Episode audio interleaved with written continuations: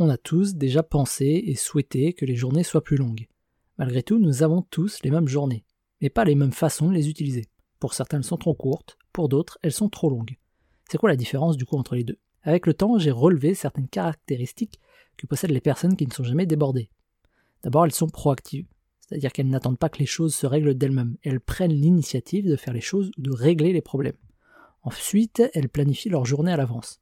Il y a une expression qui dit que si on n'organise pas ses journées, on prend le risque de laisser les autres l'organiser à notre place. Organiser ses journées à l'avance, c'est avoir l'assurance qu'elles vont se dérouler comme on le souhaite, pas comme le veulent les autres. Ensuite, elles font des bilans régulièrement.